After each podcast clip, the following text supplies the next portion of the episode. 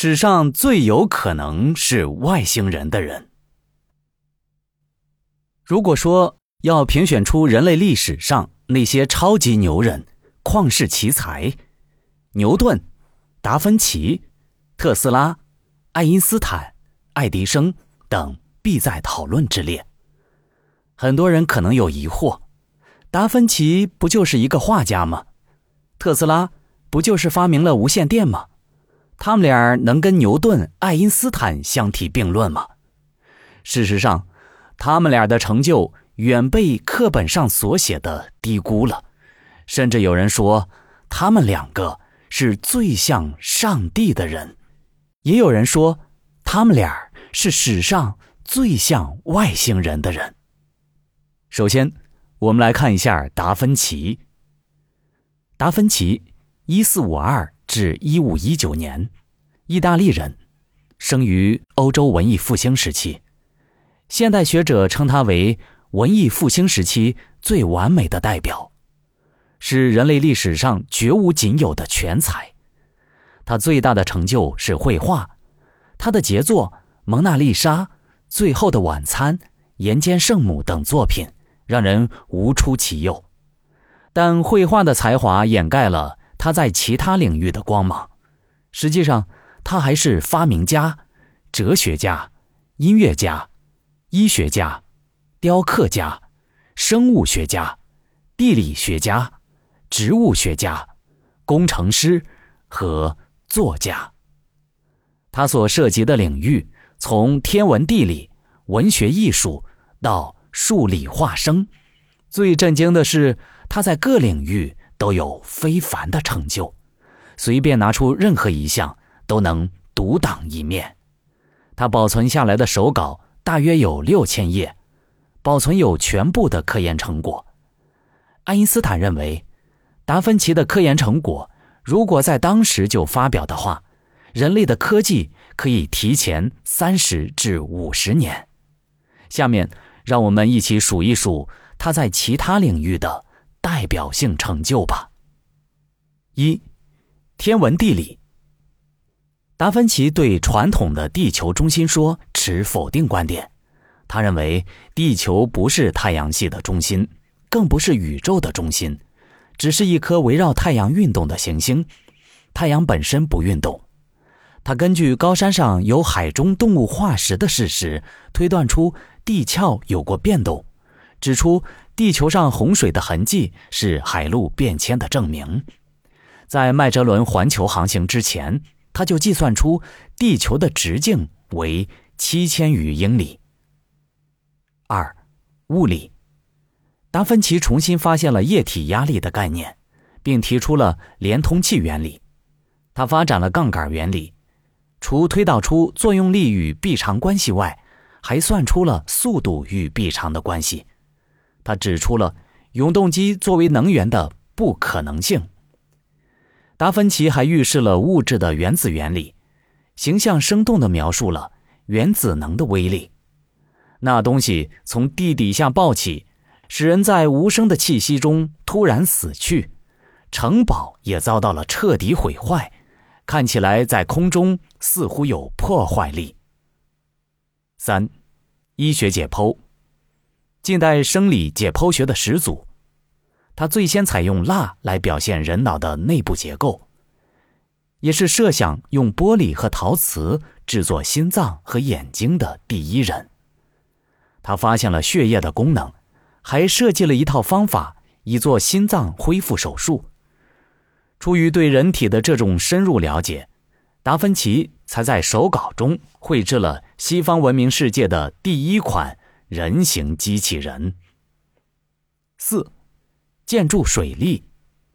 他设计过桥梁、教堂、圆屋顶建筑和城市下水道。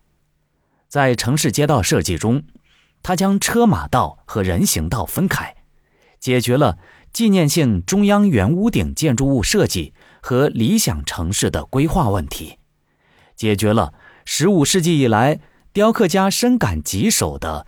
骑马纪念碑雕像的问题。五，军事机械，他的手稿记录了他对飞行机械、直升机、降落伞、机关枪、手榴弹、坦克车、潜水艇、双层船壳战舰、起重机、水下呼吸装置、拉动装置、发条传动装置、滚珠装置、反向螺旋、插动螺旋、纺织物扩张器、密码筒等等的构想，简直是天才。他还痴迷研究飞行器，经过对鸟类飞行的详细研究，同时策划了数部飞行机器，包括了直升机设计图，但因机体本身亦会旋转，故无法作用，以及轻型的滑翔翼。好吧，看完这些，是不是对达芬奇膜拜的五体投地？是不是更像是未来穿越回去的人做的？虽然他的很多设想当时没有实现，但却给后人留下了无穷的启发。接下来，我们再看一看特斯拉。尼古拉·特斯拉，一八五六至一九四三年，塞尔维亚裔美籍科学家。现在的人熟知特斯拉电动汽车，却忘记了特斯拉的辉煌成就。特斯拉每天只睡两个小时。最终独自取得一千多项发明专利。为了献身科学研究事业，他终身不娶。除了是一位科学家，他还是诗人、哲学家、音乐鉴赏家、语言学家。他精通八种语言：塞尔维亚语、英语、捷克语、德语、法语、匈牙利语、意大利语、拉丁语。他放弃了很多专利，包括交流电。如果他不主动放弃，光专利费就会让他成为世界上最富有的人。不少企业家利用了这位天才科学家的爱心和才华，骗取了他的研究成果和荣誉，以至于晚年他却是贫困潦倒，常年经济拮据。有人认为，特斯拉的发明创造过于超前，在当时很难被人接受。死后，他的研究成果被美国当成了最高机密研究。下面我们列一下他的主要成就：一、现代交流电系统。尼古拉·特斯拉虽然不是交流电发动机的最早发明者，但其对交流电的改进，如同瓦特对蒸汽机的改进一样，有着卓越的贡献。他组装了最早的无电刷交流电感应马达。发明了异步电动机，用圆锥形的特斯拉线圈制造出了百万伏的交流电。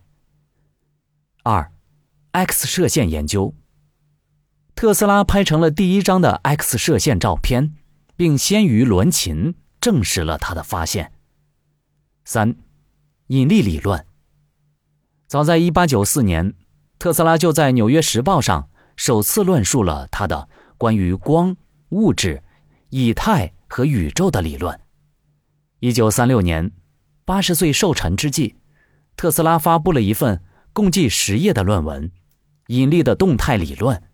与爱因斯坦的理论不同的是，特斯拉的理论是一个基于牛顿的万有引力延伸出来的理论。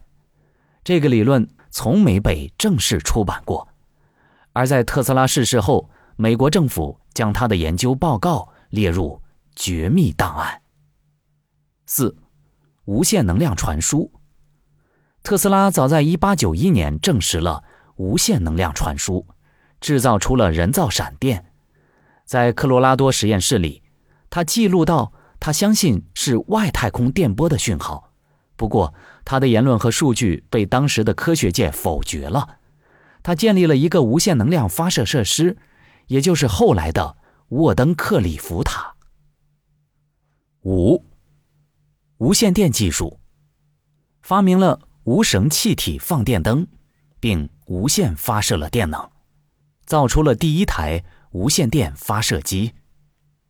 六，尼亚加拉水电站，这项科学史上的百年奇迹，就是天才科学家特斯拉在三十多岁时的一项设计，当中共运用了他九项发明专利。